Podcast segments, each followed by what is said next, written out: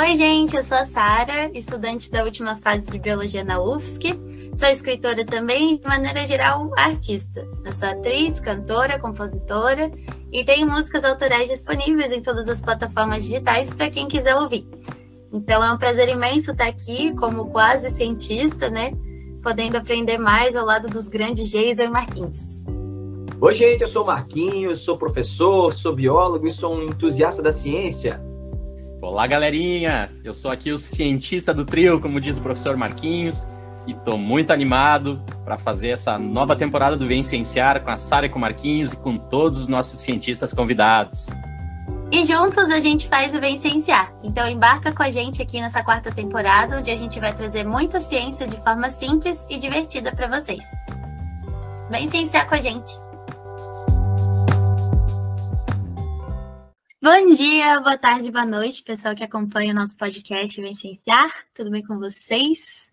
Então, aqui quem fala é a Sara, sou estudante quase formada de biologia, graças a Deus. Hoje, inclusive, apresentei o último seminário da graduação. Nunca mais vou fazer graduação pela primeira vez em biologia, é um marco na minha vida. e então, hoje é meu dia de ser entrevistada junto com o doutorando Breno Oliveira sobre os nossos trabalhos científicos, mas obviamente vou ter coisas para perguntar também, né? Até porque a gente vem aqui mais para conversar mesmo, trocar uma ideia. E de qualquer forma, acho que vai ser um episódio muito interessante, muito divertido, em que a gente vai aprender muito e eu espero que vocês gostem. Então, vou passar a palavra para o Jason dar um oi. Oi, Sara. Oi, pessoal. Espero que esteja tudo bem com vocês. Pô, Sara, que legal. Não sabia que era o teu último seminário na graduação hoje. Que sensacional. Então, então agora é realmente a Sara já tendo concluído o trabalho de o TCC dela aqui na graduação, tendo completado as disciplinas, está quase uma quase bióloga. que legal.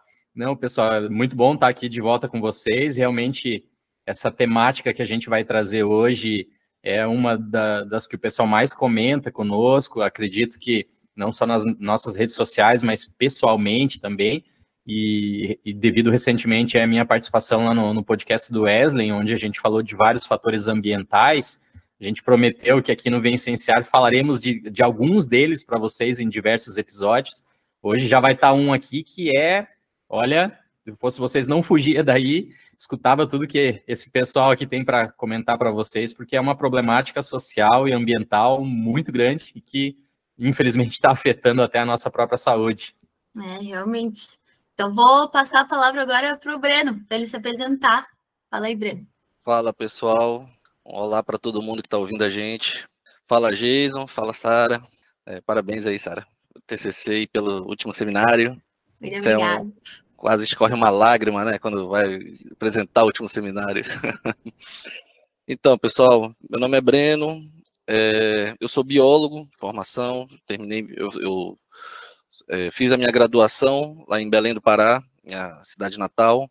Durante a minha graduação, eu trabalhei com áreas de genética ali, fazendo principalmente citogenética, e depois eu fiz para trabalhar com uma área relacionada à investigação de efeitos de música clássica em roedores. Aí eu já fui para esse lado.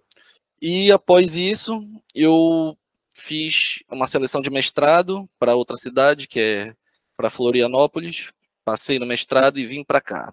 Desde então, me foi apresentada uma nova área que eu gosto pra caramba, é muito boa. Hoje em dia, eu amo o que eu faço, que é investigar os efeitos de pesticidas, no geral. E isso eu fiz no meu mestrado. Eu estudei efeitos de um pesticida especificamente em organismos não alvos. Gostei tanto que fui até fazer doutorado.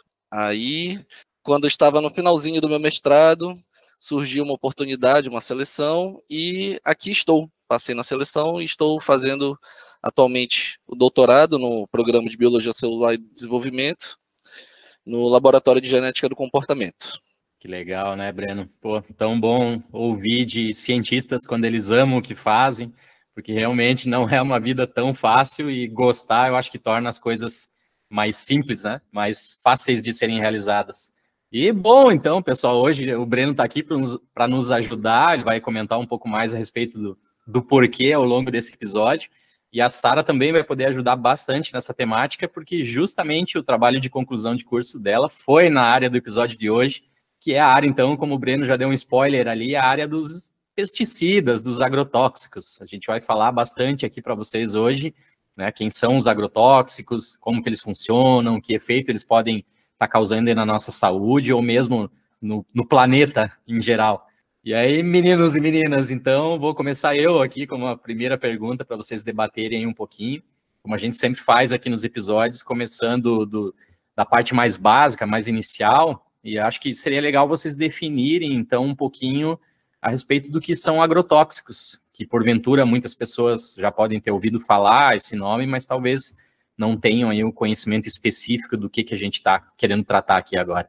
É, então, fazendo um Ctrl-C, Ctrl-V aqui da minha defesa de TCC, sobre a definição de agrotóxicos, os agrotóxicos, então, são substâncias uh, provenientes de processos químicos, físicos e biológicos, e que surgiram a princípio para proteger os sistemas urbano, hídrico e rural de seres vivos capazes de prejudicá-los. Uh, então, os agrotóxicos servem basicamente para combater pragas, sejam elas plantas, né, que vão competir com as plantas é, de, uma mono, de uma monocultura que tem grande importância econômica, como a da soja, por exemplo, né? Uh, como também animais, como insetos, enfim. Só que o modelo químico dependente né, do agronegócio envolve muita sustentabilidade em termos sociais, sanitários, ambientais, ocupacionais, Uh, além de estar associado né, a intoxicações humanas, acidentes de trabalho, muitas pessoas que trabalham em lavouras né, não têm conhecimento sobre, sobre esses agrotóxicos. Até hoje na, eu tive aula da disciplina de abelhas que eu faço com a professora Josefina na UFSC, e a gente estava comentando sobre os efeitos de agrotóxicos nas abelhas, né? E que muitas pessoas que trabalham aplicando esses agrotóxicos nas, nas plantações nem usam proteções, porque eles acham que aquilo não, não vai afetar eles, porque ah, é para as plantas, é para os insetos, né? As pessoas não têm esse conhecimento, acabam se arriscando muito. Uá. E além também né, desses agrotóxicos, tem esse efeito negativo sobre os recursos naturais. E esses prejuízos não vão compensar né, o benefício econômico do agronegócio. E uma coisa interessante que o Jason falou no dia da minha defesa de TCC semana retrasada, acho que foi, né? É que não são os agrotóxicos que alimentam a gente, né? No caso, a gente acaba se alimentando deles, mas não é por causa dos agrotóxicos que a gente tem comida na mesa, né? Mesmo com a alta produtividade das plantações, com o uso desses agroquímicos, é estimado que a fome continue a crescer, já que 59% das famílias brasileiras estão em situação de insegurança alimentar, né? Eu li essa informação no artigo de revisão publicado por vocês, no Laboratório de Genética do Comportamento, né, Jason, Breno, a linha Carla também, então. E realmente, assim, a maior parte do que é produzido nessas monoculturas é destinado para animais criados para bate. E eu estava lendo que, é um estudo de Barbosa, acho de 2019, que no Brasil a pecuária é responsável por cerca de 80% da área desmatada da floresta amazônica e quase 75% das áreas agrícolas são destinadas à pastagem ou à produção de rações para animais que vão ser abatidos. Né? Isso inclui, por exemplo, o milho e a soja. Até o agrotóxico do qual a gente vai falar mais para frente, né? o 2,4-D, ele é bastante usado em culturas de soja e milho também. E 70% a 80% da, so da produção de soja no Brasil é usada como ração né, uh, de animais criados para abate. E mais da metade da produção do milho tem a mesma finalidade. Então, realmente, assim, tudo bem que a princípio os agrotóxicos surgiram, né, para combater pragas e, e fazer com que, enfim, as plantações fossem mais eficientes, mas eles não são a melhor solução uh, porque envolvem muitas dúvidas, né, em relação, muitas certezas também, em relação aos seus impactos negativos, tanto no meio ambiente quanto na saúde humana. É verdade, isso que a Sara falou, inclusive essas informações também já. Só dá um Google, tu vai achar rápido essas informações, é super pertinente, né? o que a Sara falou em relação à definição dos agrotóxicos, em resumo, é exatamente isso que ela falou, que é produto químico, é, físico, biológico, são destinados a alguma praga e, e ou para tratar doenças ou para eliminar alguma praga que está ali naquele ambiente, seja rural ou urbano. mas também tem uma definição bem completinha, que é, tem na nossa legislação, estabelecendo de fato o que, que é um agrotóxico, que está lá na lei 7.802 de 89, que é na nossa Constituição, e está lá dizendo também exatamente essas mesmas informações, só que de uma forma extremamente mais detalhada por se tratar de uma lei. É, os agrotóxicos também, eles são divididos, eles têm, cada um tem sua particularidade, cada um tem sua finalidade, seja ele para se eliminar determinada praga, se for uma planta ou se for um inseto, eles não são os mesmos compostos que são utilizados para todos para todos os animais, eles são específicos para um grupo. No ano de 2019, esses agrotóxicos que hoje em dia já é, a gente consegue achar, os que são registrados para o nosso país no site da Anvisa, no site do IBAMA também, eles estão lá presentes, existe uma lista desses agrotóxicos permitidos e não permitidos. E em 2019, né, a, a nossa agência reguladora, uma das nossas agências reguladoras, passou por uma reclassificação desses agrotóxicos. Passaram a reavaliar, os agrotóxicos passaram por uma reavaliação e esses compostos é, foram classificados novamente em novos grupos, visto que a, esses compostos precisam de uma classificação toxicológica para entender se eles apresentam um risco para a saúde humana e ambiental ou não. E esse evento, aí, essa reclassificação ocorreu em 2019 e muitos desses compostos foram mudados da, de categorias. Essas divisões eram estabelecidas de 1 um, de um a 4, né? que era categoria 1, 2, 3 e 4, onde a 1 era mais grave, né, extremamente tóxico, e a 4 era levemente tóxico. Aí a Anvisa foi passou por esse processo de reavaliação na justificativa de que a gente precisava de um sistema que fosse harmonioso do nosso país com os outros países também. E para isso, eles, dentro desse argumento, eles utilizaram o sistema do GHS, que é um sistema globalmente harmonizado, onde agora passou, em vez de quatro categorias, nós temos cinco categorias, que vai do 1 ao 5, onde 1 é, extrema, é o grau mais elevado de toxicidade, o quinto é, um, é uma categoria dizendo que é incapaz, que esse composto, esses compostos são incapazes de provocar danos agudo, e existe também outras categorias que estão relacionadas à não classificação desse composto ou que a empresa não estabeleceu ainda o grau de toxicidade desses compostos. Então, essa, essa reclassificação trouxe muito mais perguntas do que ajudou, na verdade, para a gente que trabalha com a investigação desses pesticidas, né? Deixa eu só pegar um gancho nessa fala de vocês, porque Bom, assim, se a, se a, gente pensar no português, agrotóxico, tem a palavra tóxico, boa coisa já não podia ser. Mas a, a, a, informação que vocês colocaram agora é de que, e realmente está é completamente correto em termos científicos, é de que é uma substância que não é desenhada especificamente para fazer mal para uma espécie, não. Ela, ela não é espécie específica, ou seja, os agrotóxicos são desenhados para matar, mas acabam prejudicando outras espécies, inclusive nós próprios.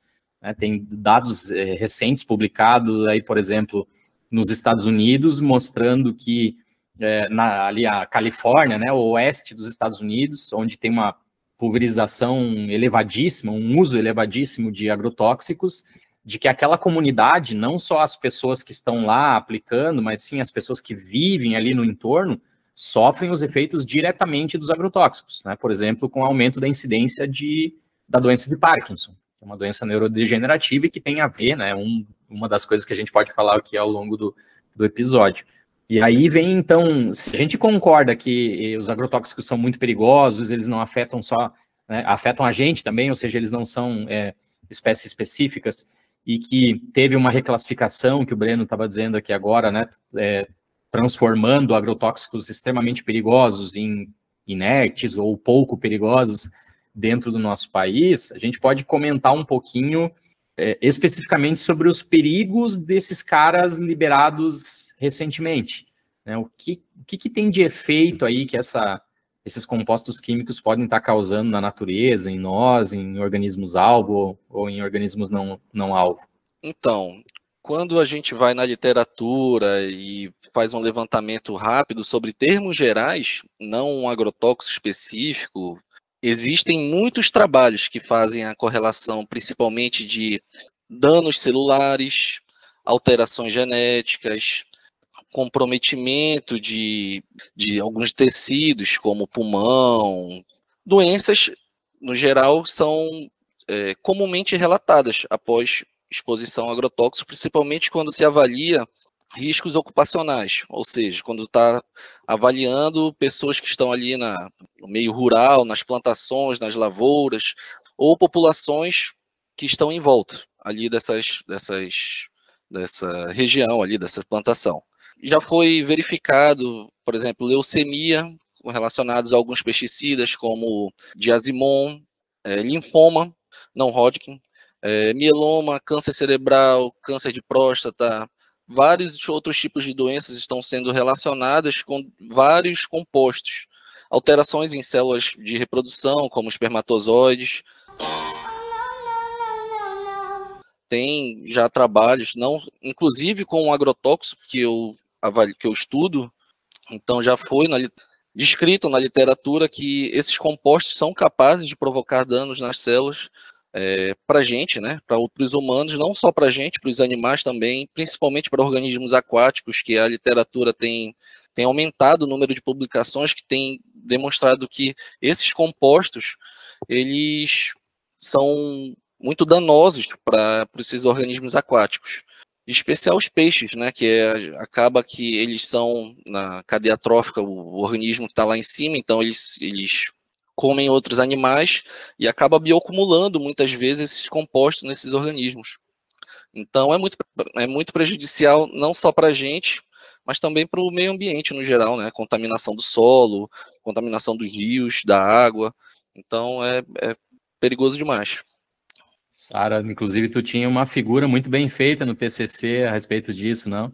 Ah, então, eu gerei uma figura que mostrava então a distribuição, né, o transporte do agrotóxico que a gente estudou no laboratório, né, o 2,4-D, como que ele vai da plantação ali de milho, por exemplo, né, na figura eu usei o milho, para as águas, para os rios, acaba né, percolando, indo para os lençóis freáticos, por ser um, um composto bastante volátil, por deriva ele vai parar em outras plantações, né? Até o 2,4-D eu vi que teve restrição no Rio Grande do Sul uns anos atrás, porque por deriva o 2,4-D estava chegando em pomares e estava matando, né? Estava, enfim, prejudicando é, outras, outras plantações não alvo, no caso, né? Por causa dessa volatilidade. E também por causa do calor, é, esses, esse herbicida ele acaba também, né? Enfim, volatilizando, indo para as nuvens, compondo as nuvens e volta com a chuva. Então é todo um ciclo, né? A gente acha que, ai, é, colocou agrotóxico ali na plantação, vai ficar só ali e vai agir nas plantas, né, os, ou enfim, nos animais que são pragas ali. Só que aquelas substâncias vão acabar, né, enfim, por lixiviação, por escoamento, indo para as águas, né, como eu falei, por serem voláteis, então acabam indo para outras para outros organismos não alvo. Então era isso que a minha figura mostrava bonitinho. Não sei se tem como colocar aqui, mas resumindo era, era isso. E é bem complexo, né, Breno? Porque é, a gente publicou uma, uma revisão recentemente, nos últimos anos, infelizmente, diversos agrotóxicos, alguns até banidos em outros lugares do mundo, vieram a ser liberados aqui. E se a gente pegar cada um deles especificamente, não daria, é, passaríamos um episódio inteiro só falando os nomes deles aqui, então, né, não tem como. Mas se a gente pensar que individualmente cada um deles tem todos esses problemas que vocês estão falando e que basicamente entram no ciclo natural aí, como a Sara explicou agora, a gente está no, no mato sem cachorro aqui, porque toneladas e toneladas de cada um desses compostos entrando na natureza, pegando todo esse ciclo de evaporação, de contaminação de água, voltando para nós, contaminando peixes. Então, a coisa está extremamente complexa, não? Inclusive, o, retomando ali o que a Sara falou da notícia, quando eu estava no meu mestrado, né, que a gente, que eu iniciei no laboratório, a minha co-orientadora, vou agradecer sempre ela quando falar dela, que é a Aline Guimarães Pereira, ela que me introduziu na, na temática, e na, justamente coincidiu de que nesse período que, ela, que eu entrei no laboratório, fui apresentado ao tema, é, houve exatamente isso que a Sara estava falando, só que foi em vinícolas. O 2,4-D foi aplicado no Rio Grande do Sul. É, ela, a, a, molécula do 2,4-D ela é muito volátil e tem que ter algumas é, características para realizar a aplicação dela. Foi aplicado de maneira é, errada, né? No, no, momento não avaliaram todos os, os parâmetros que devem ser avaliados antes da aplicação. Essa molécula foi levada para outros campos, para outras plantações ao lado de, de uva. Então, é, houve uma grande perda nesse ano, que foi no ano de 2018, que foi o que nos levou também a cham chamou a atenção a molécula que a gente é, iniciou o estudo. Foi o de deu um, um o start ali, que foi o, essa momento de curiosidade, né? pra... ah, eu não sabia que tinha sido por isso. Foi por causa dessa notícia que vocês começaram? Não foi especificamente pela notícia, ah, tá. foi que ela tinha um interesse porque a, no momento ela já trabalhava com outro composto, aí ela já tinha e, eu, e o composto que ela trabalhava, que é o glifosato, ele é o primeiro mais comercializado do, do, no Brasil e no mundo e ela sempre ficou de olho ali também no segundo mais utilizado.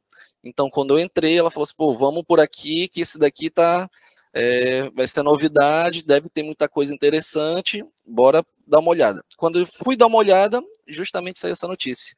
Aí eu falei: ah, não, com certeza vou, deve ter alguma coisa interessante aí que eu vou descobrir. Aí foi para isso. Deu logo o start da curiosidade ali, falei, pô, tá acontecendo alguma coisa aqui, aqui do lado, no estado vizinho, é interessante, é relevante e vamos lá.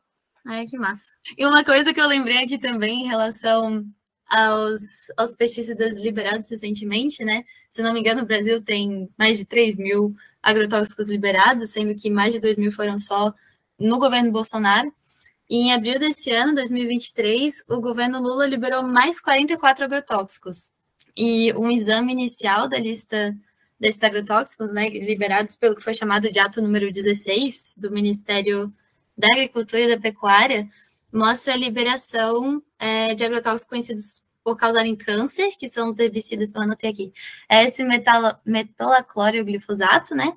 E o inseticida acefato. E também um outro que é exterminador de abelhas, mais essa ainda, que é o inseticida neonicotinoide imidacloprido. Foi liberado esse ano também.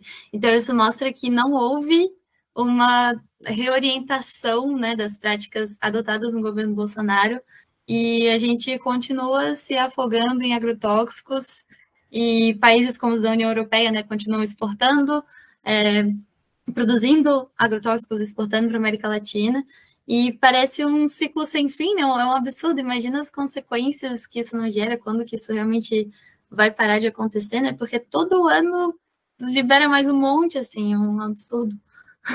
É, infelizmente, a gente vai sofrer uma, uma consequência bastante grande ainda pelos próximos anos, até mesmo porque, bom, aí sai um pouco do escopo do nosso episódio, mas o sistema presidencialista brasileiro, ele depende de deputados federais e de senadores. A gente conseguiu mudar o presidente, mas infelizmente o Senado e a, a Câmara Federal estão com políticos que realmente defendem ideias daquela com as quais a gente não compactua. Então, é como a Sara brilhantemente agora falou aqui para vocês, a gente continua, essa é, acho que é a metáfora, a gente continua se afogando cada vez mais. É, precisamos de vocês que estão ouvindo esse episódio para nos ajudar. A gente está tentando fazer a nossa parte na ciência, mostrando os efeitos deletérios e também na divulgação científica, comunicando isso para vocês. E a gente precisa de uma grande é, pressão popular é, que venha junto conosco, que pressione os políticos, né, no sentido de que a gente retire alguns desses compostos imediatamente né, do uso no, no Brasil. É, indo na mesma linha de pensamento do Jason, que foi que falou sobre governo no geral, independente se é deputado, presidente, coisas assim, no nosso na nossa Câmara existe um projeto de lei que é bem antiga, né? Então já vem de várias de vários anos ela recorrendo ali, ela ali do, na, na Câmara para votação, que é o nosso famoso pacote do veneno, né?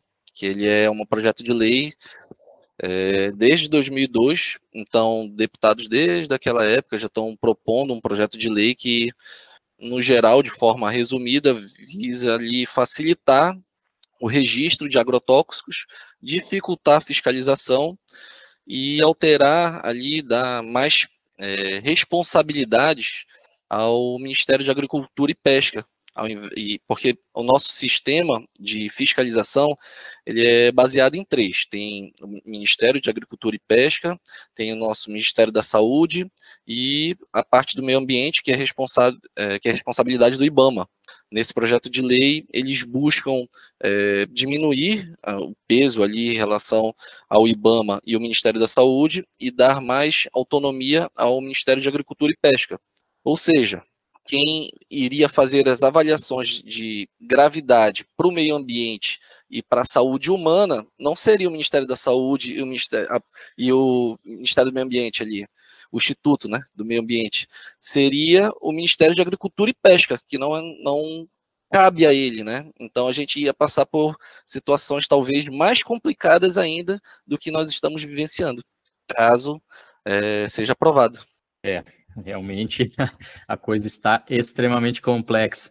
E aí eu gostaria de afunilar aqui com vocês para a gente ver efeitos específicos, porque justamente quando a gente fala de agrotóxico, toda essa problemática ambiental que está causando problemas na nossa saúde, a gente é, fala, trata ele como é, um fator ambiental muito maléfico que tem efeitos específicos na nossa biologia, né, que causa problema nas nossas células ou que de repente causa alguns efeitos ruins no, nas nossas moléculas de DNA.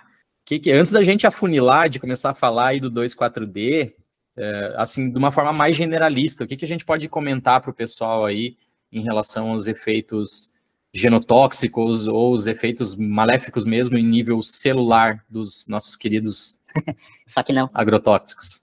Então, é, como eu já mencionei, os, os agrotóxicos eles provocam algumas alterações a nível celular e a nível genético.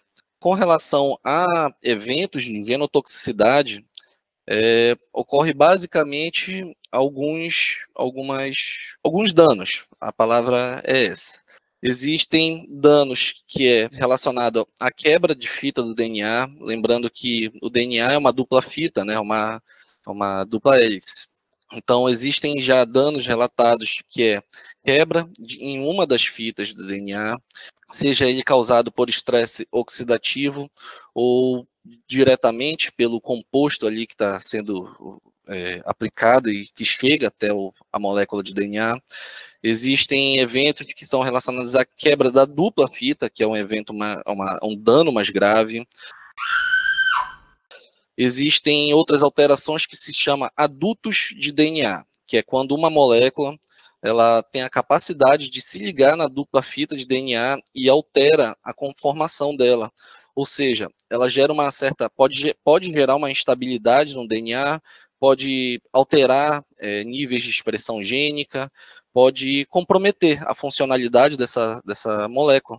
Além dessa, também já foi é, descrito que pode gerar é, eventos de inserção de nucleotídeos, que são é, moléculas que estão, que, que compõem o DNA, pode haver eventos de inserção ou deleção de alguns nucleotídeos, pode ocorrer também rearranjos cromossômicos, é, aberrações cromossômicas no geral, além do que pode ocorrer é, eventos de troca de, da, das cromátides irmãs, pedaços, fragmentos de cromossomo entre as cromátides irmãs. Então, alguns desses, desses danos que esses compostos podem provocar, eles são corrigidos. E outros, caso o nosso sistema de reparo celular falhe, eles serão é, permanecerão no nosso DNA e ocorrer, ocorreu quando eles permanecem ocorre o processo de mutação, né? Então a gente vai permanecer com esse erro nas nossas células e é bem sério. Além disso, esses danos também estão associados a eventos de estresse oxidativo, é, que são que é quando ocorre um desbalanço entre a produção de espécies reativas de oxigênio e o nosso sistema que, é, de combate a essas moléculas aí. Então, quando há um desbalanço entre o que protege e o que produz, é, ocorre o estresse oxidativo, que é um evento danoso para a célula, seja nas membranas celulares, nas membranas das organelas, na, no, no próprio material genético, no DNA. E, por fim, que a literatura também traz, são modificações epigenéticas. É quando ocorre modulação na expressão de RNA por, micro, por RNA de interferência, quando ocorre é, desacetilação de estonas, alterações no padrão de metilação.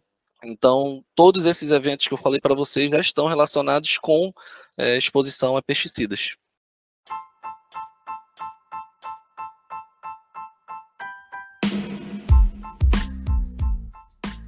Você gosta destes assuntos? Quer saber mais sobre eles? Então, você pode seguir-nos nas nossas redes sociais. Nossas principais redes são no Instagram com o Vencenciar e no YouTube com o canal Vencenciar. E se você quiser nos ajudar neste trabalho voluntário a melhorar o mundo através da ciência, por favor, recomende este episódio a um amigo ou familiar.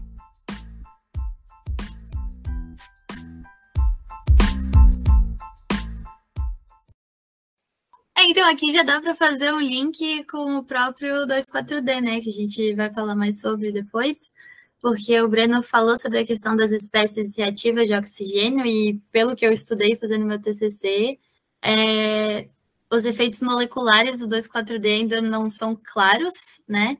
É, como ele age nas células exatamente. Mas a hipótese científica mais aceita seria que o 2,4-D então induz a formação de espécies reativas de oxigênio, né?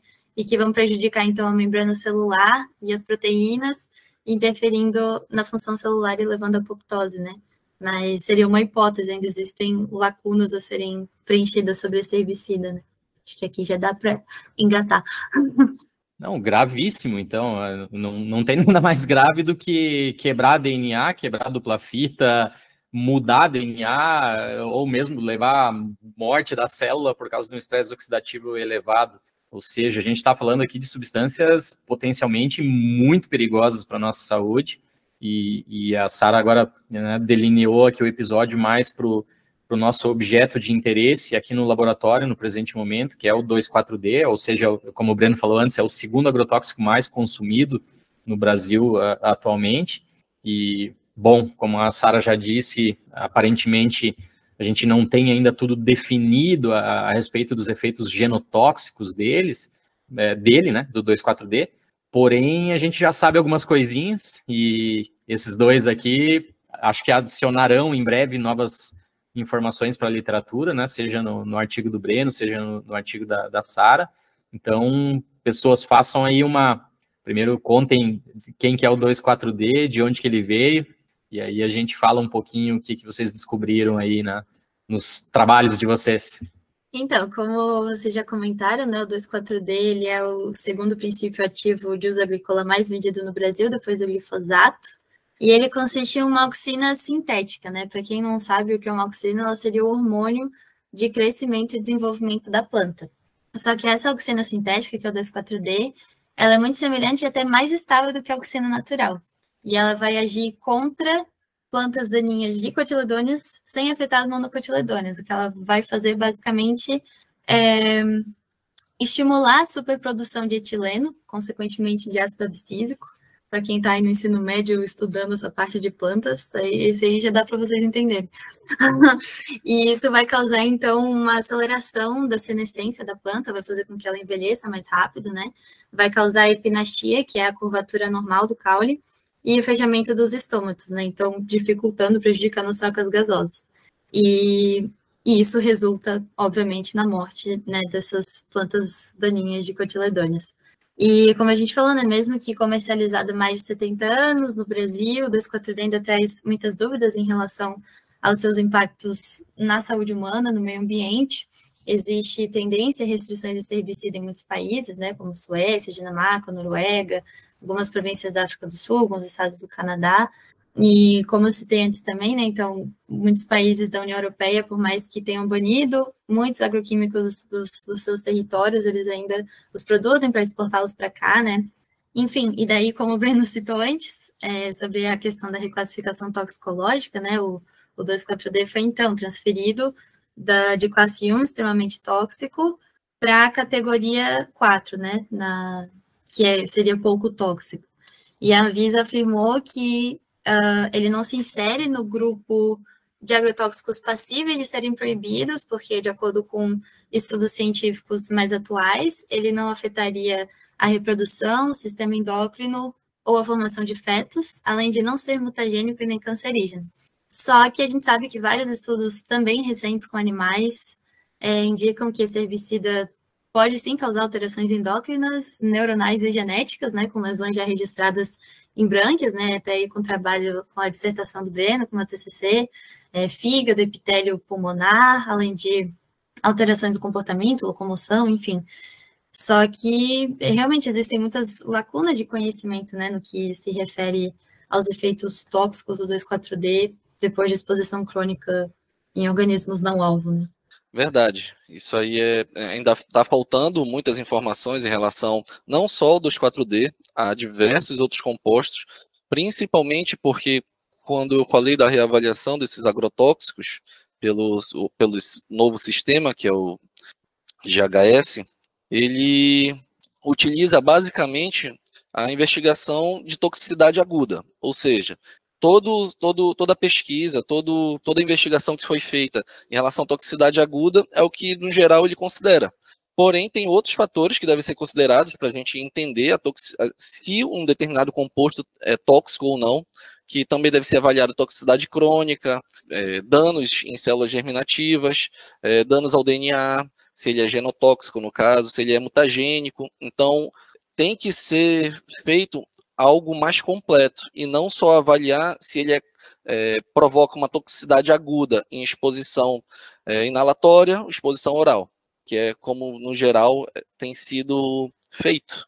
Então, esse processo de reclassificação se baseou é, na investigação, na, na, na, em considerar é, resposta de toxicidade aguda.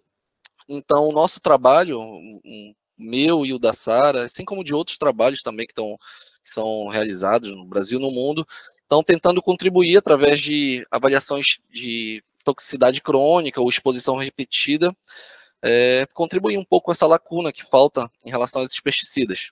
O 2,4-D tem pouquíssimos estudos relacionados que buscam investigar os efeitos crônicos desse composto. É, como a Sara falou, ele é bem antigo, tem mais de 70 anos. Se eu não estou equivocado, ele foi o primeiro agrotóxico registrado no Brasil, então ele é bem antigo mesmo. É, tem muitos produtos com a formulação do 2,4-D, tem, tem a literatura de, afirma, dá uma margem que existem mais de 150 produtos formulados contendo 2,4-D, ou seja ele um, o princípio o, ativo único ali ou uma mistura. É, além disso, já existe culturas transgênicas resistentes ao 2,4-D, soja e milho, o que vai fazer com que esse, é, seja mais utilizado ainda esse composto, seja maior a aplicação. Não bastasse o agrotóxico ser extremamente perigoso, agora o Breno tocou num ponto interessante, que muitas vezes as pessoas também não, não sabem ou nunca né, se deram conta disso, que as misturas comerciais, ou seja, a, a, o Breno citou aqui a, a Aline, né, a doutora Aline, que faz pós-doutorado com a gente aqui no laboratório, ela trabalhou durante o doutorado com uma formulação de um agrotóxico que tinha o glifosato.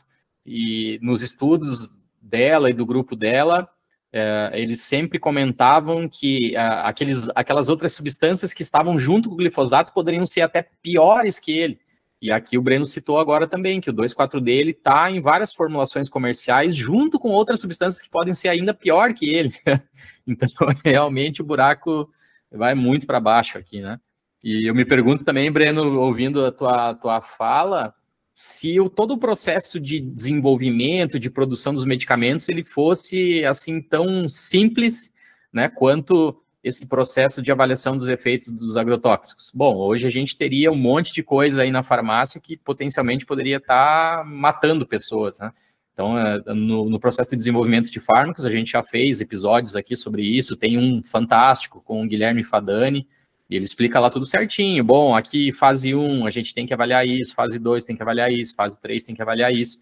Demora um tempão, é muito dinheiro investido, são né, milhares de, de pessoas envolvidas na avaliação desses, desses efeitos dos potenciais medicamentos, e depois, quando ele é aprovado e registrado, ele ainda fica numa farmacovigilância, a gente fica, é, assim, o medicamento já está seguro, já está sendo utilizado pelas pessoas, ele já é benéfico, mas ainda a gente fica avaliando para ver se não está acontecendo algum problema, por exemplo, de reprodução. Tem o famoso caso da talidomida aí, que o Guilherme também contou nesse episódio que ele fez aqui com a gente.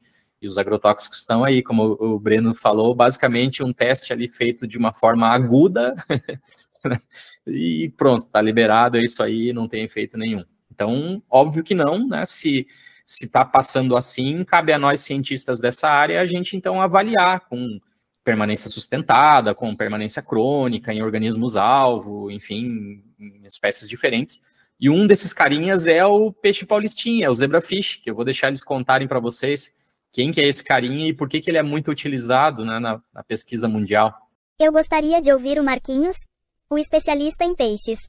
Então, o peixe zebra ele é um peixinho pequenininho de 3 a 4 centímetros de água doce, nativo da Índia, nativo da Índia do Paquistão. E ele é usado em pesquisas uh, nas áreas de biologia do desenvolvimento, genética de vertebrados, função gênica, que mais? Neurociência, regeneração também, toxicologia.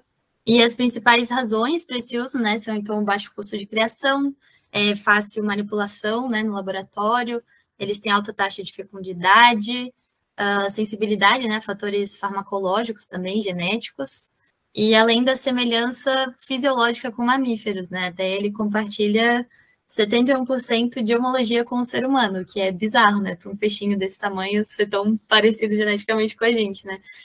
E ele é usado, então, em pesquisas no mundo inteiro, e vale citar que, para estudos toxicológicos mesmo, o uso do peixe zebra como modelo é bastante incentivado, porque eles são bastante sensíveis, né, a produtos químicos, e são capazes, então, de absorver e acumular nos tecidos as substâncias que a gente adiciona à água, né?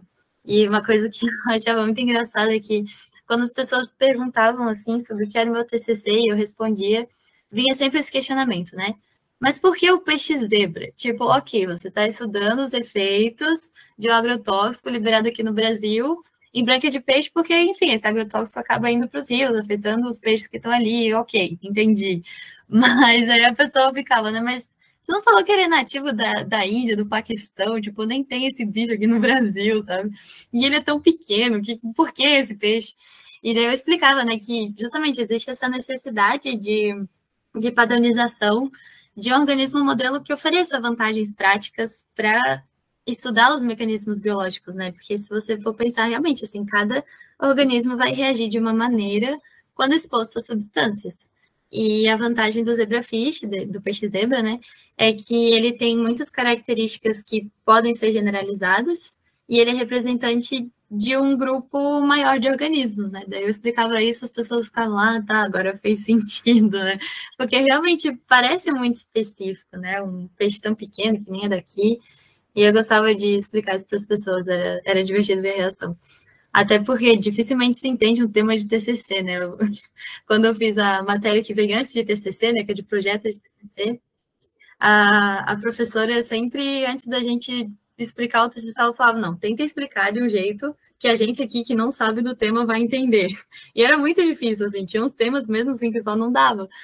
E para gente que está ali fazendo a pesquisa, né, pode parecer tudo muito óbvio, muito simples, porque a gente estudou, a gente está inserido naquele meio, né? Mas eu acho legal conseguir passar para as pessoas esse conhecimento e saber, enfim, se adequar à linguagem delas para que elas entendam a importância também daquele trabalho, né? Daquela pesquisa. E, e é isso que a gente faz aqui no Vem Cienciar, o que eu acho maravilhoso, porque eu amo divulgação científica. Mas é isso. É, eu acho bem interessante, Sara, porque essa pergunta eu ouvi basicamente a minha vida inteira. Assim, quando eu comecei a trabalhar com ratos, as pessoas perguntavam, tá, por que, que você trabalha com ratos se você está tentando estudar, sei lá, ansiedade ou consumo de álcool?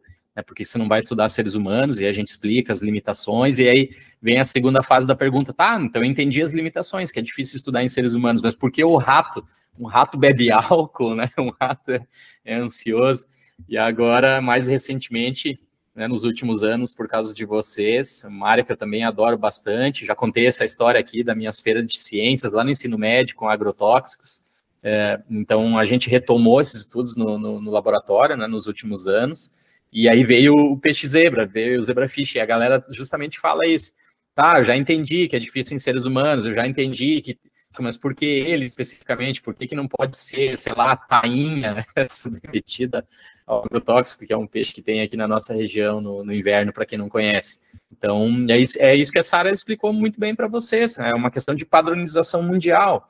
A gente poderia, sim, por exemplo, é, estudar os efeitos na ostra. Para mim seria mais difícil na ostra, no mexilhão, no camarão, porque eu não sou um pesquisador, eu não entendo do genoma, da genética dessas espécies, eu teria que estudar tudo desde o início, né? Mas sim, poderia ser feito. Só que o nosso laboratório, então, escolheu por uma proximidade, proximidade de expertise minha, por uma facilidade fantástica da Aline, que já conhecia o organismo, já tinha toda a literatura, e para o esforço aí a, e a boa vontade da Sara, do Breno, do José Ribamar, que encamparam né, a utilização desse modelo aqui no nosso grupo de pesquisa.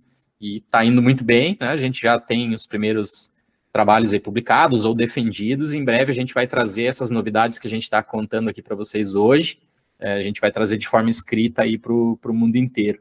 Então, é exatamente isso que a Sara falou a gente precisava padronizar, precisava entender, precisava de modelos onde a gente pudesse comparar com resultados lá dos Estados Unidos, lá da um país da Europa que tenha publicado um trabalho semelhante.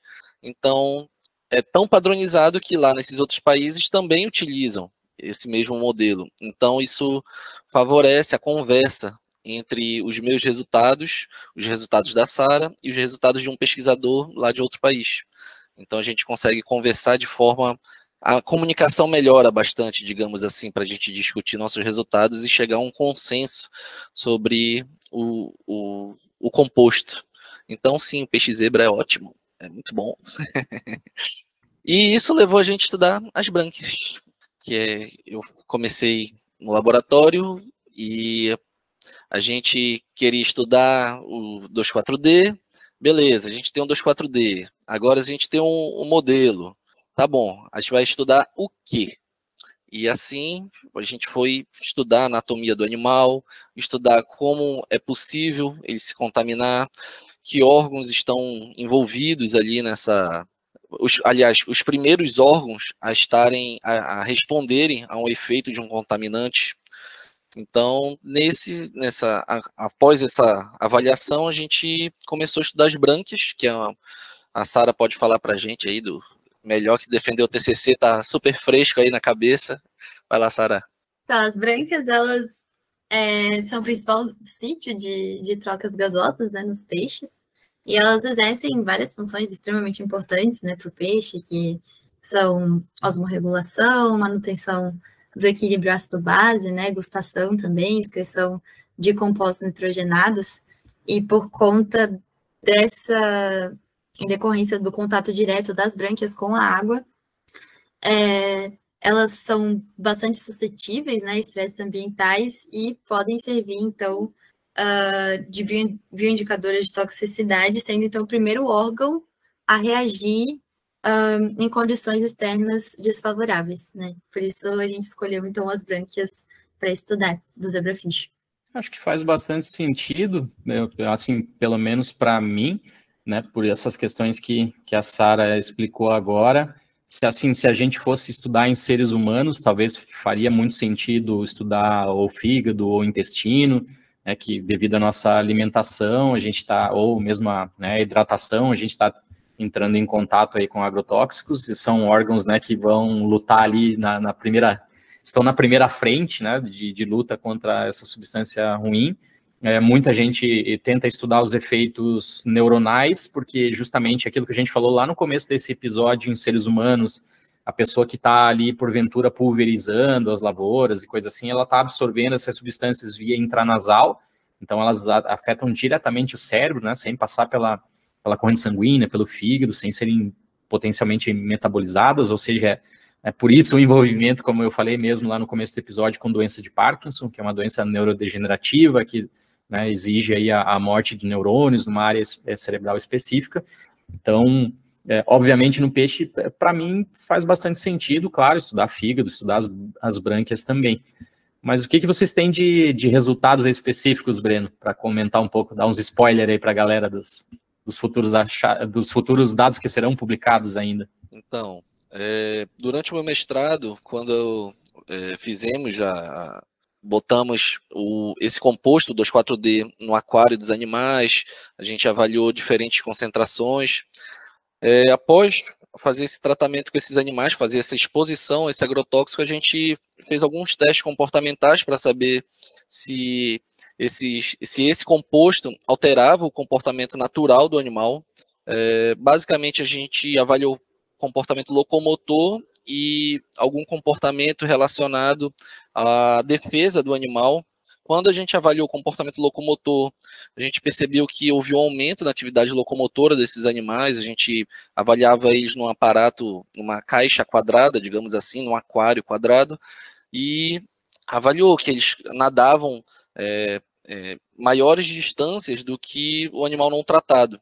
Além disso, a gente faz também uma avaliação relacionado ao comportamento de defesa do animal, que esses peixes eles têm uma característica. Quando eles estão adultos, eles têm preferência por ambientes escuros e tem uma certa aversão a ambientes claros, muito claros. Provavelmente a, a literatura no geral é, supõe que essa aversão a ambientes claros é porque o peixe tem uma tonalidade mais escura. Então, uma forma de se camuflar seria ele ficar justamente no ambiente escuro e o ambiente claro sendo mais aversivo. E a gente percebeu que após a exposição, eh, os animais que estavam expostos a uma concentração muito elevada do 2,4-D passavam a permanecer mais na, no ambiente claro. Então, eles passavam a ir mais, ter mais visitas a esse ambiente claro, e o tempo que eles ficavam lá era maior também. Então, provavelmente, é, o 2.4D está afetando algum mecanismo de interpretação de defesa desses, desse, desses peixes nesse ambiente. Então, é, mais estudos precisam chegar para entender se é efeito de é, algum neurotransmissor, algum, algum evento de neurotoxicidade que esteja ocorrendo, ou simplesmente porque isso é um evento de locomoção dos animais, deles estarem correndo mais e ocorrer isso. A gente achou esse dado e a gente precisa se aprofundar mais para entender esse tipo de comportamento desses animais. É, eu acho bem interessante esses dados, Breno, e realmente concordo contigo que sugerem que a gente tem algum efeito, talvez, no nível do, do sistema nervoso central, né, que é o que justamente controla esse, é, esse comportamento correto do animal, né, de se esconder, de evitar a área mais clara, de evitar a predação potencialmente, assim, não sei onde isso vai nos levar, mas vejam, uh, eles falaram aqui anteriormente nesse episódio das brânquias, e aqui a gente já está com um efeito comportamental, né, devido a uma exposição não muito prolongada, né, Breno? Não, não foi muito prolongada, de sete dias, uma semana de exposição.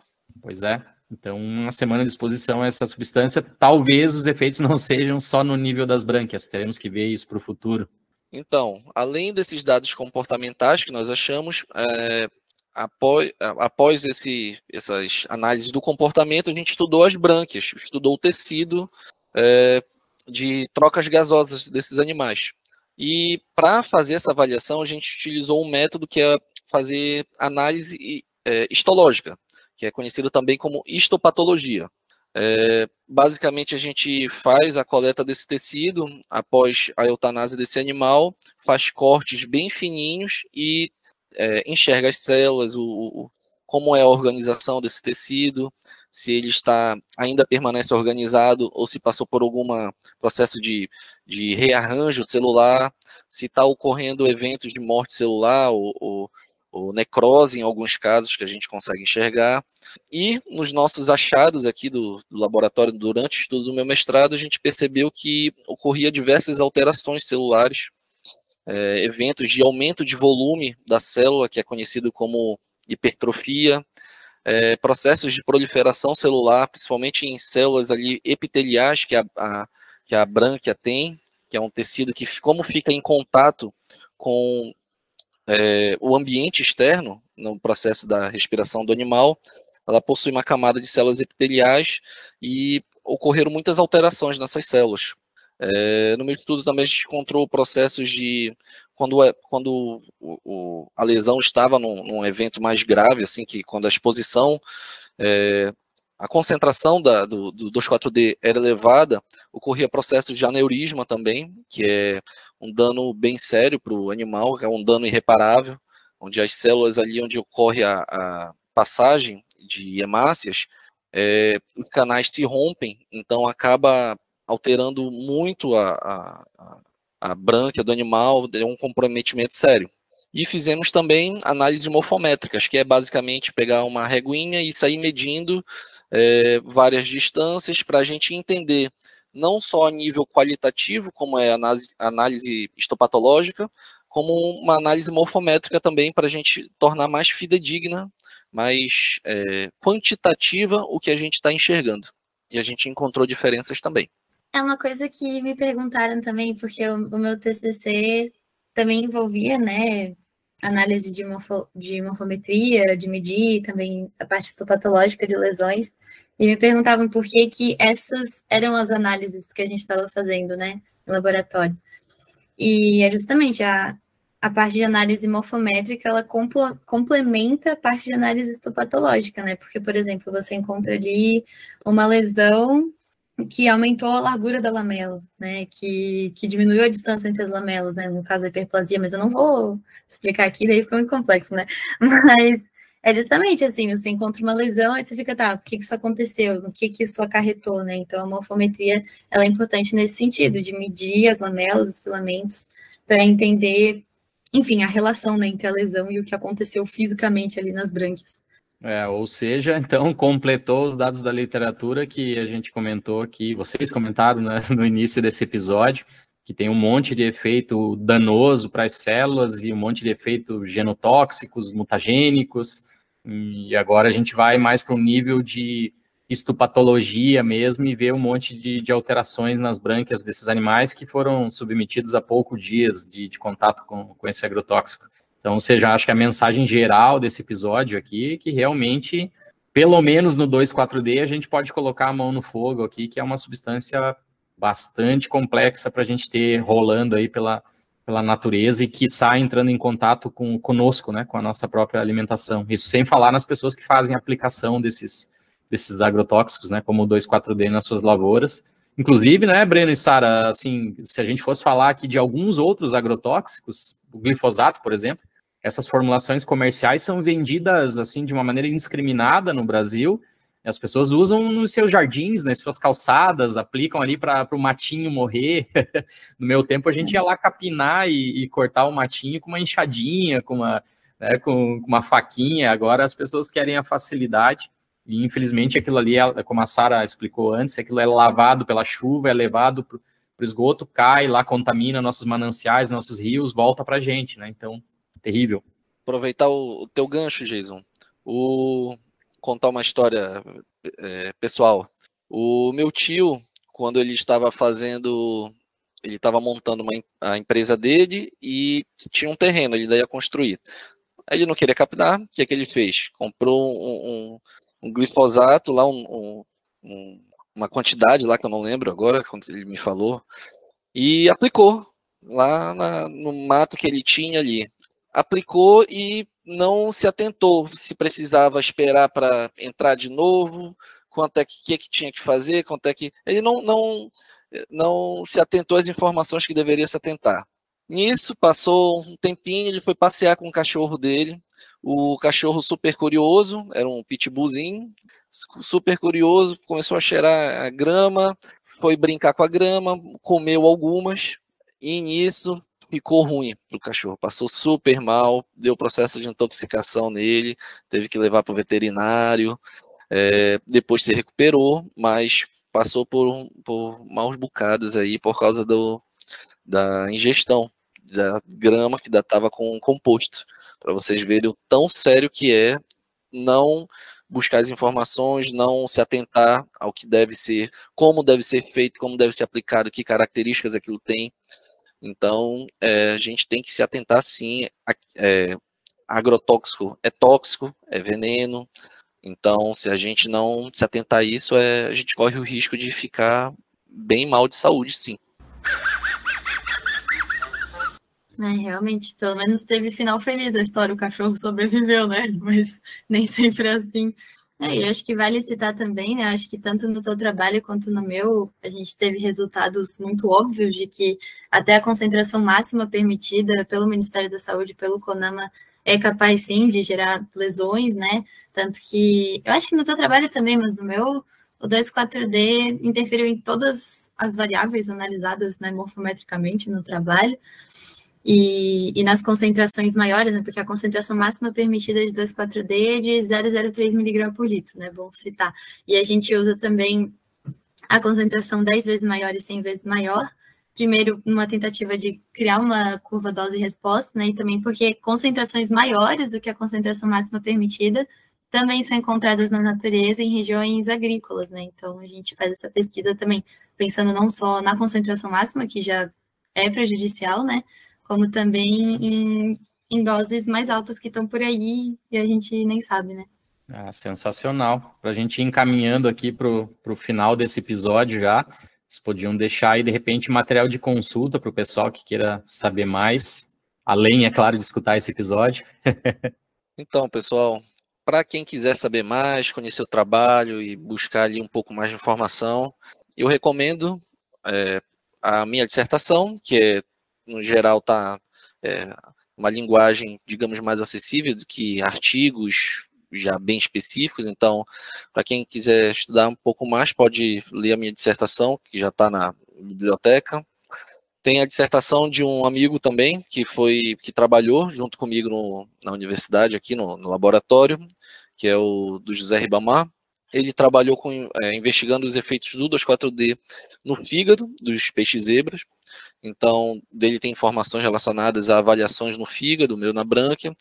É, tem o um artigo que a gente publicou, que é uma revisão é, crítica relacionadas à reclassificação do 2,4-D. Então, ele também traz informações gerais do, dos compostos. E temos, e estou no laboratório todos os dias, eternamente. Então, quem quiser é, mais informações, trocar um e-mail aí, a gente depois dá o contato e a gente pode fornecer mais informações, quem quiser. Eu só vou cortar o Jason rapidinho antes de ele falar que realmente o Breno ele fica lá até final de semana. Toda vez que vou falar com o Breno, ele tá na UFSC, ele sempre tá lá, chega lá domingo, ele tá lá. Sempre ele, ele mora na UFSC. É, vida de doutorando. Eu acho, Breno, que daí a gente pode colocar durante a. É, é, quando sair a, a postagem do, do, episódio, nos comentários, a gente pode colocar as referências aí para que o pessoal possa acessar, porque realmente, como os trabalhos de dissertação de mestrado ficam de forma online na biblioteca, em português, então qualquer pessoa pode acessar e ler ali uma informação que está bem mastigadinha, né, de uma maneira bem interessante. Vai lá, Sara. Eu tenho artigos também, não sei se interessa botar artigo. Se interessar, a gente lasca um monte de artigo lá também. Então, vocês decidem. Ah, isso aí, o que não falta é material. Eu acho até que as pessoas não, não conhecem muito, né, assim, como buscar. Não vejo ninguém, assim, que não trabalhe com ciência que saiba que dá para ir, tipo, lá buscar artigo, né? Acho que não é uma coisa muito comum. Mas é legal justamente, pode como vem cienciar que simplificam, né? Enfim, a gente veio aqui falar sobre dissertação, TCC. Aí, no meu caso, também vai ter o TCC no repositório, né, da Biblioteca Universitária. Ainda não tá, porque ainda estou na fase de ajustar detalhes. Tem até semana que vem para mandar tudo certinho. E, ah, queria aproveitar também para já divulgar meu canal do YouTube que eu criei esse ano, né, de divulgação científica, que se chama Biobaoba, quem quiser ir lá no YouTube, só procurar. Eu comecei no começo do ano, só que daí também TCC acontecendo, eu não consegui postar tanto ainda, mas até vou postar um vídeo falando sobre o meu TCC, mas de um jeito bem simplificado, assim, para as pessoas entenderem. Então vai ter esse episódio, mais o vídeo de lá. E, e é isso, eu espero conseguir insistir nesse canal, porque eu gosto muito de divulgação científica. Então, quem quiser, é só ir lá e se inscrever no canal. É isso, muito obrigada. Aliás, dá para fazer vários episódios lá no teu canal, Sara, a respeito do teu TCC, né? Porque a temática é muito complexa, né? Sim, até nesse processo de um ano fazendo TCC, eu consegui estudar desde a anatomia do peixe zebra até toda a problemática, né, de o uso de agrotóxicos no mundo, então é um tema muito amplo, né, realmente. É, a gente nem chegou a permear vários assuntos aqui, como a parte econômica, né, o quanto que é, enfim, gera de impostos, quanto que é arrecadado, quanto custa, tem, dá para ir para essa área de, de agrotóxicos para muitos lados diferentes, mas isso fica para um próximo episódio. Pessoal, gostaria de agradecer aí quem está ouvindo, quem deu atenção. Muito obrigado. É, vai ficar aí os trabalhos aí que eles vão botar nos, nos comentários. Valeu, pessoal. Muito obrigado pelo convite. Obrigado, Geis. Obrigado, Sara. Até a próxima. Ah, queria agradecer então todo mundo também que assistiu esse episódio.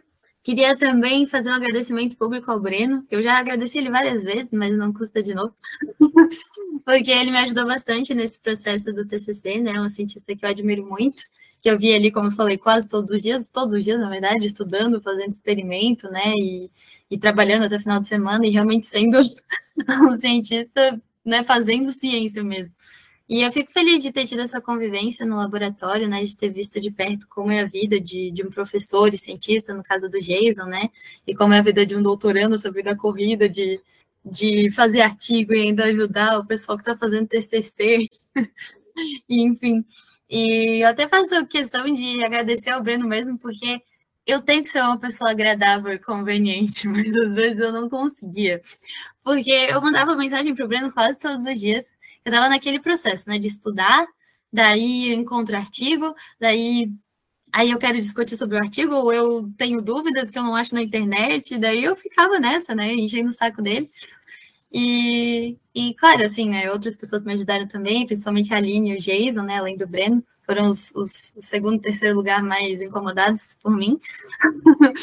e, mas eu queria agradecer, então, pela paciência de vocês, né, dizer que eu os admiro muito como professores, né? No caso do Jason, como cientistas, e porque vocês fazem uma diferença muito positiva, muito grande nesse mundo, né? E merecem muito respeito, muita valorização. E eu espero seguir nesse caminho também, me espelhando em vocês. Então, parabéns, muito obrigada pelos ensinamentos, pelos, pelo exemplo que vocês são, né, como pessoas e profissionais. Então é isso, muito obrigada. É, e agora a Sara, como diz o Marquinhos, oficialmente receberá a alcunha de cientista, porque ela já tem a canequinha do Vencenciar e está terminando o curso Uhul. de. Ah, até ganhei, né? Vale citar que eu ganhei do Marquinhos aqui, já que ele não está, esse livro maravilhoso do Carl Sagan. Eu ainda não li.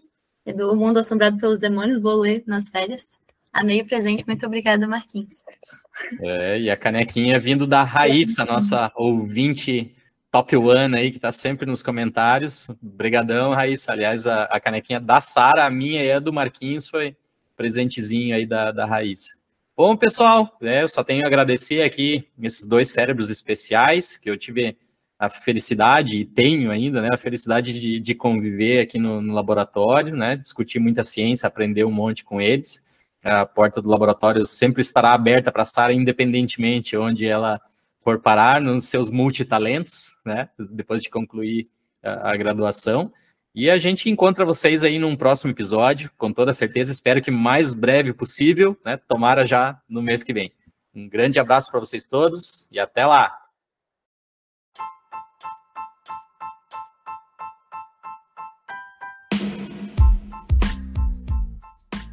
Você gosta destes assuntos? Quer saber mais sobre eles? Então, você pode seguir-nos nas nossas redes sociais. Nossas principais redes são no Instagram com arroba Vencenciar e no YouTube com o canal Vencenciar. E se você quiser nos ajudar neste trabalho voluntário a melhorar o mundo através da ciência, por favor, recomende este episódio a um amigo ou familiar.